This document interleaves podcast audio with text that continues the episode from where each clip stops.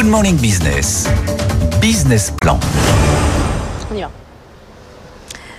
7h45 sur BFM Business et sur RMC Découverte. On est avec euh, celui dont l'idée a bien pris ces derniers temps. Michel Biro, le président de Lidl France. Est-ce que c'est vous qui avez mis cette idée des prix planchers dans la tête du gouvernement?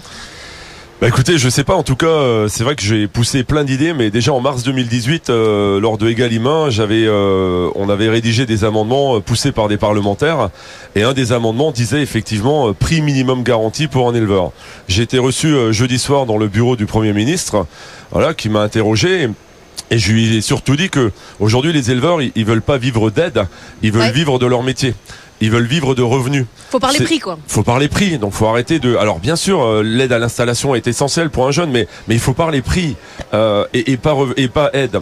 Et donc euh, j'ai dit mais on peut on peut l'appeler prix minimum, on peut l'appeler prix plancher, mais on peut aussi et surtout l'appeler interdiction de revente à perte pour un éleveur. L'industriel qui achète le produit à l'agriculteur n'a pas le droit de me le revendre à perte. Moi, je n'ai pas le droit de le revendre à perte au consommateur pourquoi tous les éleveurs vendent à perte.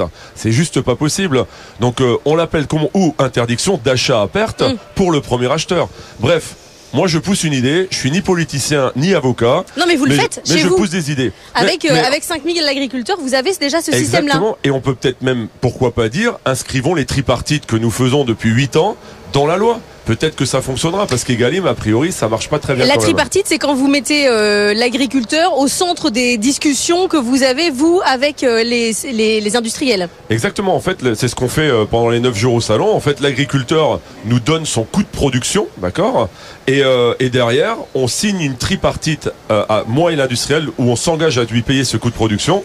Il sort de la discussion parce que sinon je suis anti-concurrence. Hein. Donc il sort de la discussion et moi je continue à discuter le reste, c'est-à-dire entre le prix qu'on a payé à l'agriculteur et mon prix de vente pour partager la valeur entre l'industriel et le distributeur. Mais est-ce que quand on met trop de règles autour des prix, on perd pas un peu de vue euh, le consommateur, ça demande les produits dont il veut, dont il veut plus? Bah écoutez, oui, on peut toujours euh, tourner autour du pot, mais euh, il y, a des concurrents qui vendent du lait à 75 centimes. Ça, ça peut pas rémunérer. En tout cas, ça tire tout le marché vers le bas. Et donc, au final, c'est le paysan qui, qui, trinque. Euh, quand on vend du cochon à 1,99, c'est peut-être légal, mais je suis désolé, ça tire tout vers le bas. C'est juste pas possible. Donc là aussi, pourquoi, pourquoi ne pas mettre un prix minimum de vente pour les distributeurs? Enfin, des idées, on peut en avoir plein. Maintenant, il faut qu'on se pose tous euh, collectivement autour de la table, en discuter et trouver la meilleure des solutions. Je dis pas que le prix plancher, certains disent ouais attention à ce que ça ne devienne pas un prix plafond. Effectivement. Oui. Mais, encore une fois, tous ceux qui critiquent, qui proposent des idées. Je, les attends. Qu'on y aille. Vous avez une autre idée, c'est de développer euh, chez vous euh, euh, les, les, une gamme premier prix. Vous ne le faisiez pas avant, c'est une information d'Olivier Dauvert qui l'a sorti hier. Il annonce 80 références chez vous, chez Lidl, avec ces mini prix. Il y avait la gamme Eco Plus de Leclerc, dont vous n'avez pas toujours dit du bien. je vous ai entendu de mes propres oreilles. Est-ce que là, ça va être la même chose? Est-ce que ça va être mieux, moins bien? Alors, je, je, crois que je vais bientôt l'embaucher, Olivier ouais. parce que il a des infos, il est incroyable. Mais ce qu'on fait en fait, c'est que c'est vrai que pendant des années, les premiers prix s'étaient cachés euh, en bas du rayon. Aujourd'hui, le consommateur, du fait de l'inflation, euh, il, y prête attention. Donc on s'aligne sur les prix. Donc on, plus jamais personne pourra dire que Lidl euh, est plus cher qu'un premier prix qui bien même est beaucoup moins qualitatif que nos produits marques de distributeurs.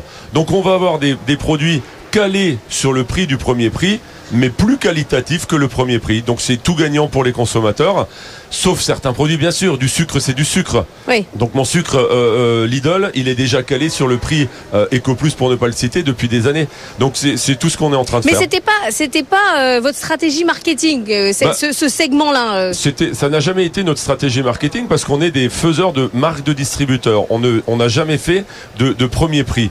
Donc là il y a une tendance. Euh, on s'aligne sur nos, avec nos produits sur les prix premiers prix. Il y a un besoin, c'est que l'idée, c'est que les consommateurs ne partent pas de chez vous euh, pour aller ensuite chez un discounter. Je veux et on, est, on restera le meilleur rapport qualité-prix.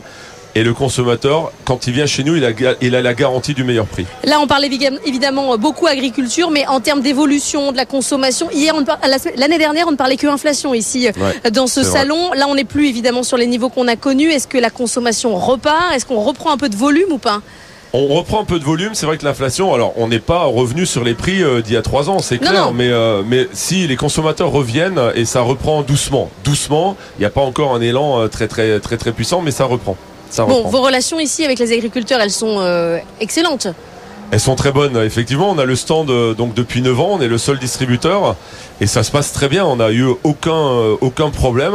Les éleveurs qui me connaissent pas, parce qu'il y en a aussi beaucoup des paysans qui ne nous connaissent pas et qui connaissent pas nos engagements, ils viennent me voir et c'est pour ça que je suis là pendant les 9 jours et je discute avec eux sans aucun problème. Je me promène dans les allées, c'est un vrai plaisir. Je vous ai entendu, je pourrais pas sauver le monde avec mes 7% de part de marché. Bah non, si vous voulez, on fait plein de choses. On fait, euh, on travaille l'agriculture de conservation des sols, on travaille la, la décarbonation, on achète des certificats carbone aux éleveurs avec lesquels on travaille pour compenser Mm. nos émissions. Encore une fois, on pèse 7%, vous le dites, et, et on va pas sauver le monde agricole. Mais si- Leclerc, c'est 25, hein. Carrefour, c'est Ouais, c'est 20. Je dis juste, si les 93 autres pourcents faisaient déjà un petit peu euh, emboîter notre pas, je pense que l'agriculture se porterait mieux. Merci beaucoup, Michel Béraud, d'avoir été avec Merci nous.